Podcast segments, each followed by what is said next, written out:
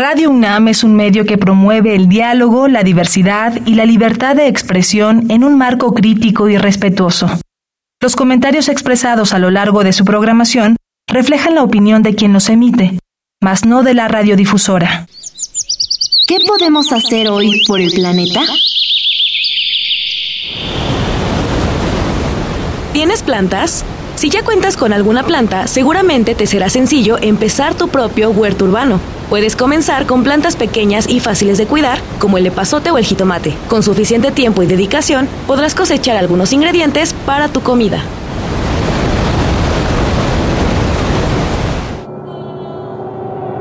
Habitare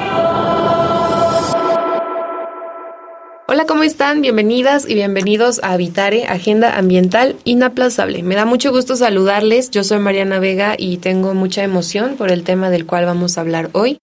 Y sobre todo emoción de compartir este espacio con la doctora Clementina Equiwa. ¿Tú cómo estás hoy, Clemen? Muy bien, Mariana. Como bien dices, pues muy entusiasmados porque ahora tenemos un tema que me parece pues muy bonito porque la Ciudad de México ha sido un espacio de ríos y por alguna razón los hemos ido ahorcando y desapareciendo y ahora vamos a hablar del río Magdalena.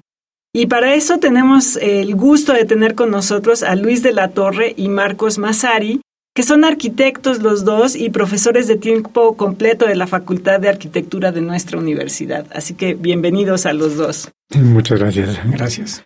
Marcos Luis, qué gusto que nos vayan a platicar acerca de este tema, el cual es ciencia y sociedad para no perder el río Magdalena.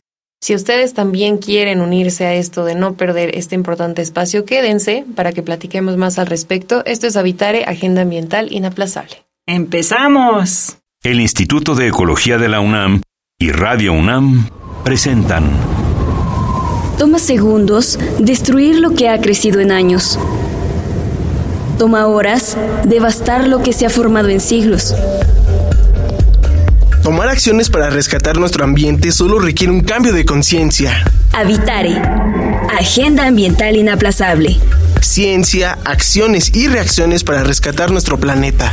Nuestra, casa. Qué gusto que continúen con nosotros en esta transmisión de Habitare, en donde bien decías al inicio, Clemen, la Ciudad de México es una ciudad entre ríos, aunque a veces a simple vista no lo parezca, porque ya nuestra relación con estos cuerpos de agua ha cambiado y básicamente los hemos entubado. Exactamente, y bueno, yo creo que el más simbólico de ellos es el río Magdalena, que por décadas se ha tratado de restaurar, se ha estudiado, y ahora, pues Luis y Marcos tienen este proyecto de GAPA de la UNAM para tratar de, restaurarlo, para no perderlo y para hacer una perspectiva diferente que es eh, pues desde la perspectiva del paisajismo y desde la perspectiva arquitectónica, si se puede decir eso, ¿no? Entonces, bueno, a lo mejor Luis nos puede contar un poquito del proyecto que están haciendo ahorita ahí en, el río Magdalena. Mm, claro que sí, muchas gracias por esta invitación, como les comentaba. Eh, precisamente el interés de trabajar en el río Magdalena es eh, volver a despertar este interés que tiene sobre todo las gentes que habitan en el lugar y los que lo visitan. Porque el poder identificar un entorno ¿no? que presente estas características de poder caminar en un bosque, estar junto al río, parecería algo imposible en una ciudad y sin embargo en la Ciudad de México contamos con estos entornos en el que pues procuramos que dentro de esta difusión para que pueda conocerse también esté la conservación del mismo.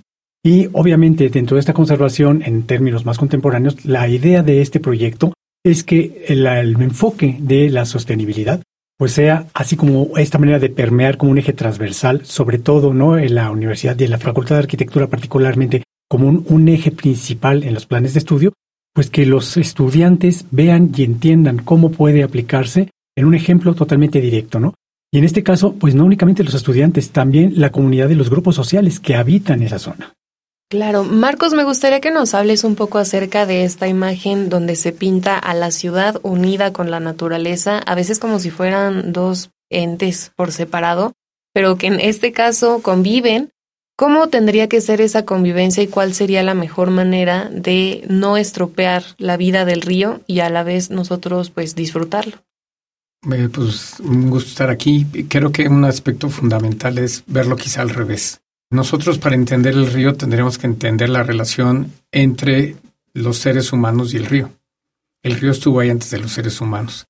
Y para ponerlos en contexto, el río Magdalena nace, digamos, en la Sierra de las Cruces, podríamos decir, en la parte alta, quizá es mejor conocido el desierto de los leones, y baja por un cauce que baja por la montaña, atraviesa la, alcaldía Magdalena Contreras, y como decirlo, baja, y quizá todos podríamos ubicar la presa en Saldo, es una presa que hay en la orilla del periférico, y luego baja por lo que es Río Magdalena para llegar, cruzar insurgentes y atravesar hacia San Ángel y termina en Coyoacán.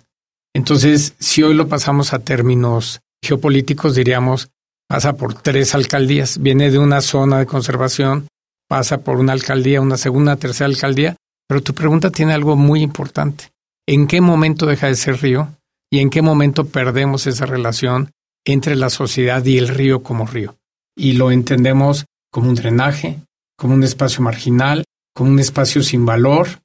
Y esto sucede curiosamente en el punto en donde se llama la cañada, en donde el río que viene naturalmente bajando de la montaña se convierte ya en un drenaje dentro de la ciudad, solo tocando la zona urbana. Entonces el primer trabajo es sensibilizar a la sociedad, sensibilizar a la población que está junto al río y sensibilizar también desde luego a aquellos que hacen uso de los espacios del río, ya sea para producción agrícola, sea para ecoturismo, para turismo, también hay eh, ganadería, entonces es eh, bueno, los usos forestales desde luego, y ahora muy importante los usos recreativos. El río más cerca que tengamos cualquiera en esta ciudad es el río Magdalena. Claro. Y con este clima ahorita, por ejemplo, le parece uno lógico ir el fin de semana a visitar el río Magdalena. Y entonces, ¿qué es lo que quieren hacer, Luis? Cuéntanos un poquito lo que implicaría este proyecto en el que quieren involucrar, pues como dices, a la sociedad y pues por supuesto estudiantes, que eso también me parece increíble, ¿no? Que ellos son los que van a llevar la batuta con el paso del tiempo para ir haciendo estos cambios pues más permanentes, ¿no? Mm, claro que sí, precisamente lo que tratamos en este proyecto es trabajar de una manera transdisciplinaria para que estos diversos enfoques pues permitan no descubrir nuevamente, ¿no? estas cualidades que él tiene contar con un entorno de este tipo. Y obviamente los más interesados también deben de ser las personas que ahí lo habitan, que se sirven del río, en el que pues vemos que la naturaleza ha sido muy benéfica con todos nosotros y en este caso no el procurar un agua que tenga una calidad que pueda ser utilizada precisamente para las principales ¿no? actividades que realiza el ser humano, pues es uno de los puntos importantes que se fundamenta precisamente en el proyecto de reintegración sostenible del agua en la subcuenca del río Magdalena. Por otro lado, que se tome conciencia a nivel social por estos grupos que eh, lo habitan, por los que lo visitan, y se vea, ¿no? Que este recurso como tal, pues rinde también beneficios que no tienen que verse nada más desde el punto de vista económico, beneficios ambientales que aparecería que no son como a veces muy evidentes y es ahí donde entra, por ejemplo, la arquitectura de paisaje. A través de estos proyectos, hacer mucho más visible cómo la calidad de agua afecta, por ejemplo, pues el tipo de desarrollo de las plantas, ¿no? De las especies también endémicas de la zona. Pero a su vez vemos que contribuye a que pues este paisaje que podemos encontrar, ¿no? Del bosque, de las plantas riparias, etcétera, forma un atractivo muy específico que pues atrae precisamente que a la gente para que a nivel recreativo, ¿no? A nivel contemplativo, pues vean que todavía en la ciudad contamos con este tipo de espacios donde podemos reunirnos con la naturaleza en esta calma, en esta tranquilidad y apreciar sobre todo esos valores.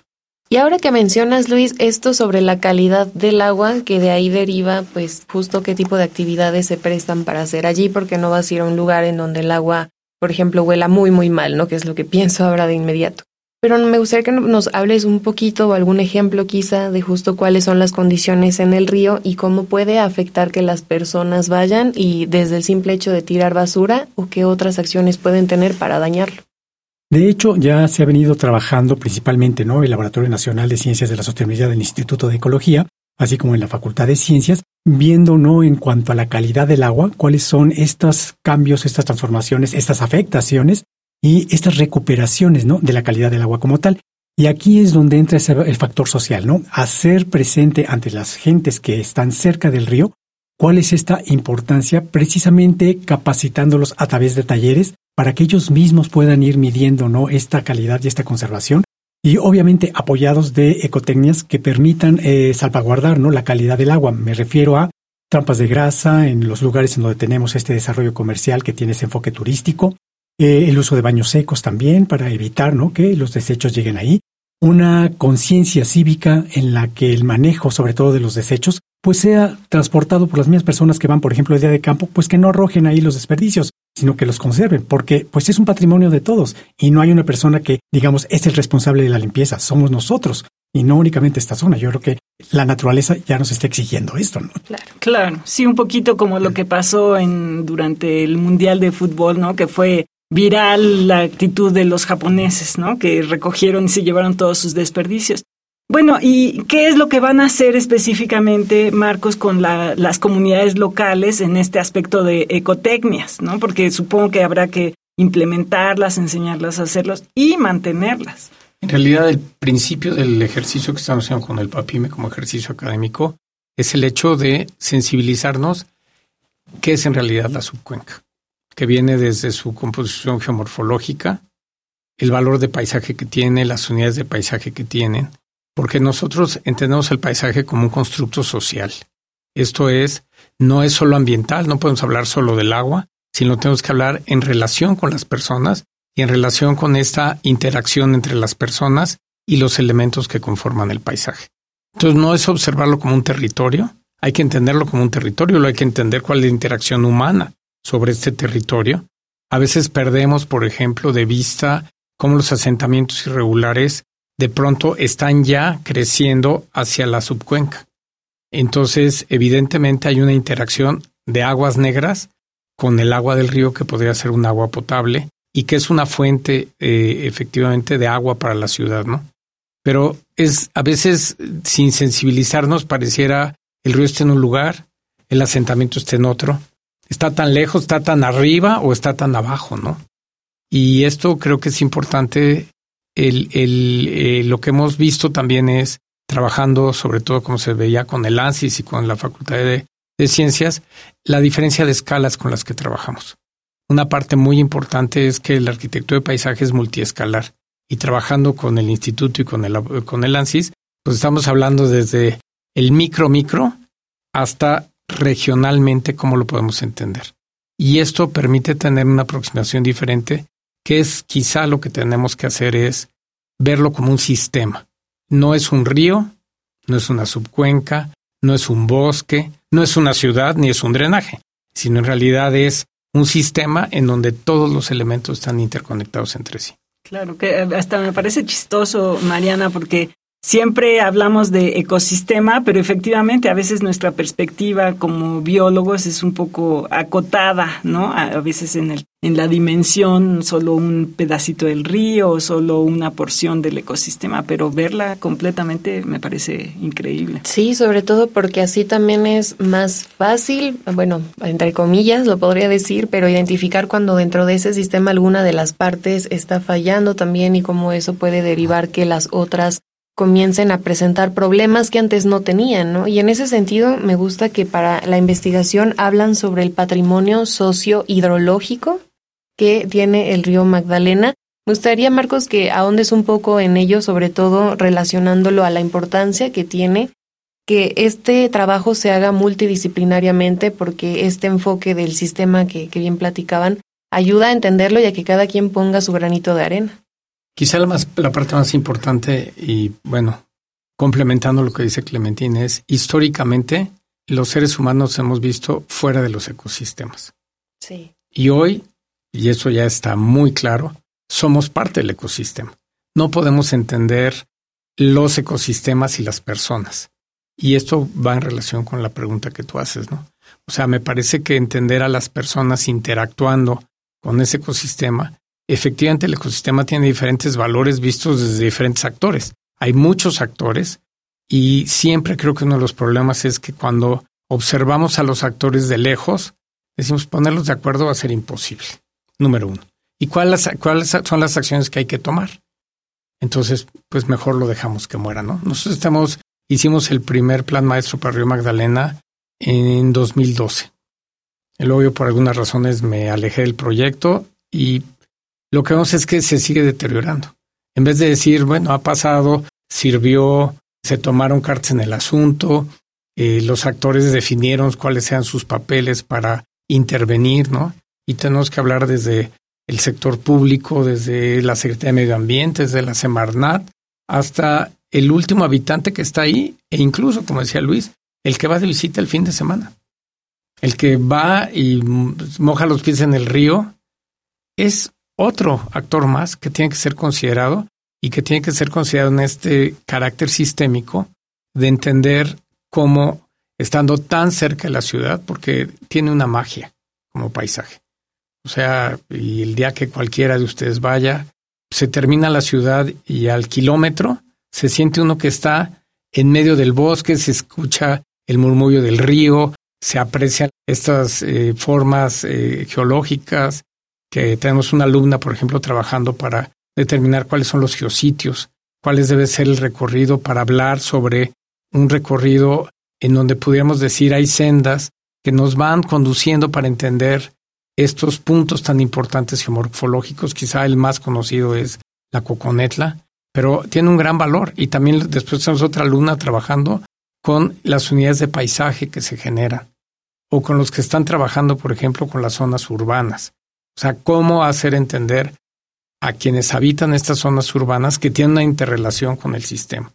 Entonces, trabajar con alumnos es muy interesante porque tenemos muchos puntos de vista y porque, bueno, no podemos dejar de pensar que justo son ellos los que van a ser quienes tienen que darle continuidad a un trabajo. No es un trabajo de investigación, no solo es un trabajo de investigación, es un trabajo que trata de encontrar soluciones para compartir con todos estos actores y ver por dónde es el camino para no perderlo. Si, tomando el título que habían dicho, si nosotros no tenemos cuidado, quizá algunas generaciones futuras digan, o allí hubo un río, o mira desde dónde viene el drenaje, ¿verdad? Claro, o cómo le dieron en la torre al río. Pues sí. Que también es, es una perspectiva muy triste. No sé si nos puedes contar un poco, Luis, cuál es eh, este papel del arquitecto paisajista ya en ese lugar y algunas, si se puede saber, ¿no? Algunas de las ideas, ya nos dijiste eh, algunas de las ecotecnias, pero ah, si hay algunas intervenciones o, o cómo van a ir desarrollando todo esto. Y claro, con el papel de los jóvenes, que me parece que es fantástico, ¿no? Porque ellos vienen con unas ideas que luego te sorprende, ¿no? Eso siempre me encanta.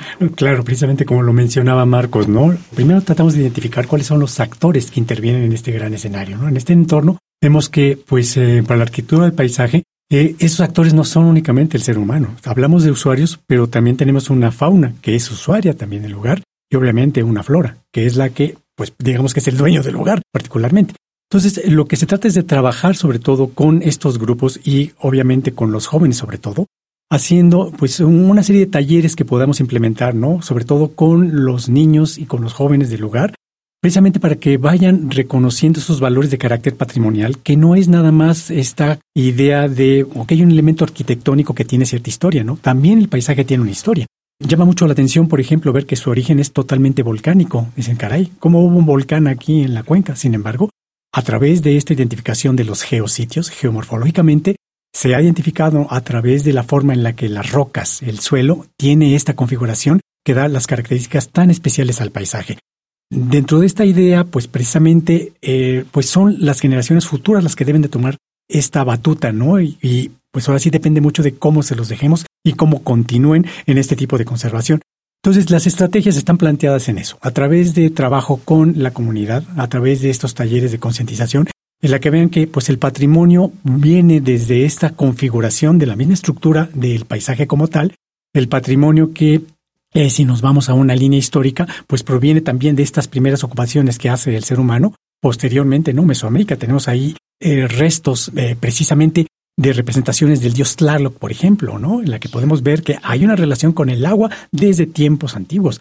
La relación en el virreinato con la alimentación del río en las haciendas, posteriormente el desarrollo industrial, con toda la industria textil, que eso obviamente se va sumando a nivel patrimonial de carácter arquitectónico, pero vemos que esta unión con el ambiente pues tiene muchísimo, muchísimo que ver. porque finalmente la arquitectura también se hace sobre el paisaje, sobre el lugar. Y esto es lo que queremos que se despierte en esos grupos sociales, que tomen conciencia del valor que tienen en el lugar en donde están viviendo.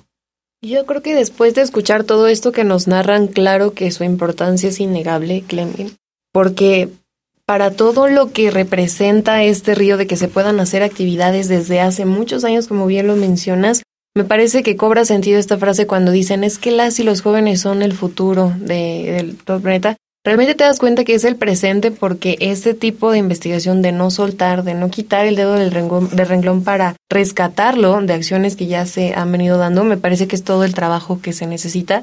Y me gustaría que nos cuentes, Marcos, cómo es que ya sea estudiantes o personas que simplemente vamos el fin de semana a conocer el río, nos podemos sumar a este trabajo y qué es lo que podemos hacer.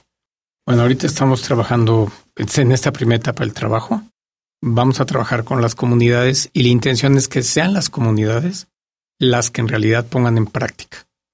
O sea, por ejemplo, hay, entre el segundo y el tercer dinamo hay una zona de restaurantes, hay una zona de trucheros. Entonces, se requiere trabajar con quienes están en los trucheros, se requiere sensibilizar que ya no puede haber más. O sea, porque también uno de los resultados es que el ecosistema también tiene hasta una determinada carga puede soportar, ¿no? Y, y no se trata de decir, ah, pues hay más lugar para poner restaurantes o de todas maneras vamos a hacer baños secos. No, primero hay que concientizar y luego que ellos sean quienes en realidad tenemos que ver cuál es la forma de comunicación. Se le comunica a quien vaya al lugar y se empiezan a expresar estas formas de, de interacción entre quienes vienen de visita, quienes viven ahí o quienes tienen alguna actividad económica en el lugar y después establecer cuáles son las acciones. ¿no? Podría yo citar, en el cuarto Dinamo hay puestos de quesadillas desde hace 60 años, pero han sido incapaces de hacer una reforestación o de generar, o sea, lo más que se ha logrado es recoger la basura. Bueno, eso ya decimos, recogieron la basura. Ya es ganancia, se recoge la basura, ¿no? Pero empezamos a ver que, por ejemplo, el patrimonio industrial que está asociado con los dinamos, porque los dinamos tienen una cualidad eh, fuera de serie que es eh, sube muy, es muy alto en un tramo muy corto. Por eso es que cuando vinieron los franceses escogieron que era un lugar extraordinario, o sea, no había que transportar el agua, el agua bajaba, se conducía por conductos en donde lo que se hacía era darle presión al agua, pasaban por los dinamos, generan energía eléctrica y luego seguían bajando al siguiente dinamo y al siguiente dinamo. Esto lo que quiere decir es que si nosotros queremos hacer entender cómo funciona el ecosistema, tenemos que sensibilizar a las personas en la altura, en la vegetación, en el patrimonio industrial que hay ahí y no convertirlo en un estacionamiento, en un baño, ¿no? Claro. O sea, necesitamos que, que se entienda que eso no, no es una ruina para hacerla baño, es una ruina para entender cómo hay una interacción entre el ecosistema y las personas, ¿no? Claro, o sea, me parece increíble. Y ¿Qué recomendación le darías, Luis, a la gente que va de visita nada más el fin de semana? Que indudablemente esos, pues ya desde ahorita podrían ir empezando a sensibilizarse. Claro que sí. Uno de los puntos importantes es que durante la visita se descubren ¿no? muchos paisajes también internos dentro de ese mismo paisaje total de la, de la subcuenca y pueden ir eh, explorándolos, ¿por qué no?, a través de una serie de senderos que se han venido practicando desde, eh, hace mucho tiempo, ¿no? El proyecto lo que trata es de consolidarlos para que podamos evidenciar más estos puntos de interés. Por ejemplo, ¿no? Identificar estas formas geológicas que le dan sentido, ¿no? A la configuración del lugar. Eh, identificar especies totalmente endémicas que pertenecen a la zona, las que son introducidas también, ¿por qué no? Entonces, dando estas pequeñas indicaciones en esos recorridos a través de una propuesta de un proyecto de senderos, que es lo primero que estamos trabajando, que a su vez también se une con esta práctica que ya tienen los grupos que, que viven ahí, que ya tienen sus rutas también. Entonces vamos a combinarlas en las que ellos puedan ver que pues no nada más es el recorrido del punto A al punto B, porque entre estos podemos encontrar un punto A prima, un punto A prima que son atractivos, ¿no? En donde podemos ver esta diferenciación de nada más pasar por ahí. Entonces, no es nada más un río, no es nada más un bosque. Vamos a encontrar que en estos dos elementos encontramos una interacción con una variedad de eh, recursos que nos hablan precisamente de ese patrimonio natural que es el que pretendemos que sea identificado. Claro, y que la invitación a final de cuentas también es a que lo visiten, porque a lo mejor puede que haya alguien que no ha ido en ningún momento y no sepa de qué le estamos hablando, bueno, pues ya sabe cuáles son las amenazas que tiene y que es totalmente gratis ir a este lugar maravilloso de la naturaleza dentro de la ciudad que Clemen a veces se vuelve caótica todo el tiempo entre edificios, entre tráfico. Creo que el visitar este tipo de lugares no solamente nos despeja, sino que nos habla de la importancia de mantenerlos. Si lo perdemos, esto ya no estaría con nosotros. Sí, exactamente. Y bueno, es, la verdad, cuando llegas nada más a 10 minutos de la Ciudad de México, 20 minutos cuando mucho si el tráfico está, está mal, es realmente sorprendente y gratificante ver, ver en la condición que está y pues sí, da tristeza conforme te vas enterando que en qué momento se deteriora, que, que dices no puede ser esto, pero si ha sobrevivido tantos siglos a nuestra intervención, yo creo que hacer este esfuerzo vale bien la pena. Así es, pues si ya escuchamos hoy todos estos temas que tienen que ver con la ciencia y sociedad para no perder el río Magdalena, pues unámonos, no nos queda de otra más que ser conscientes y sacarle el máximo provecho. Y muchas gracias por habernos acompañado, Marcos Luis, en este programa. Al contrario, muchísimas gracias a ustedes. Y bueno, si se quedaron con dudas, nos quieren ah, preguntar algo acerca del tema del día de hoy, ¿por dónde nos pueden escribir, Clemen? Por supuesto, asómense por nuestras redes sociales. Estamos en Facebook en Instituto de Ecología UNAM, todo junto, en Twitter, arroba y Ecología UNAM, y en Instagram, Instituto-Ecología UNAM.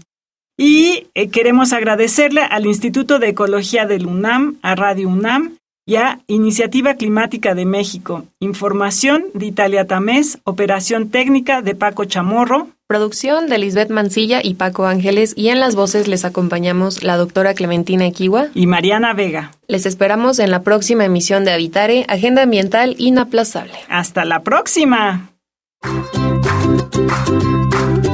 ¿Qué estás haciendo hoy por el planeta?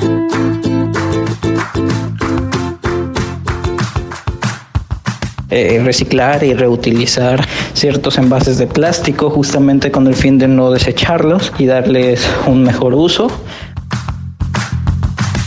Visita ecología.unam.mx para obtener más información sobre el tema de hoy. Y si quieres escuchar todas nuestras emisiones, entra a radiopodcast.unam.mx. Radio UNAM y el Instituto de Ecología de la UNAM presentaron. Habitare, Agenda Ambiental Inaplazable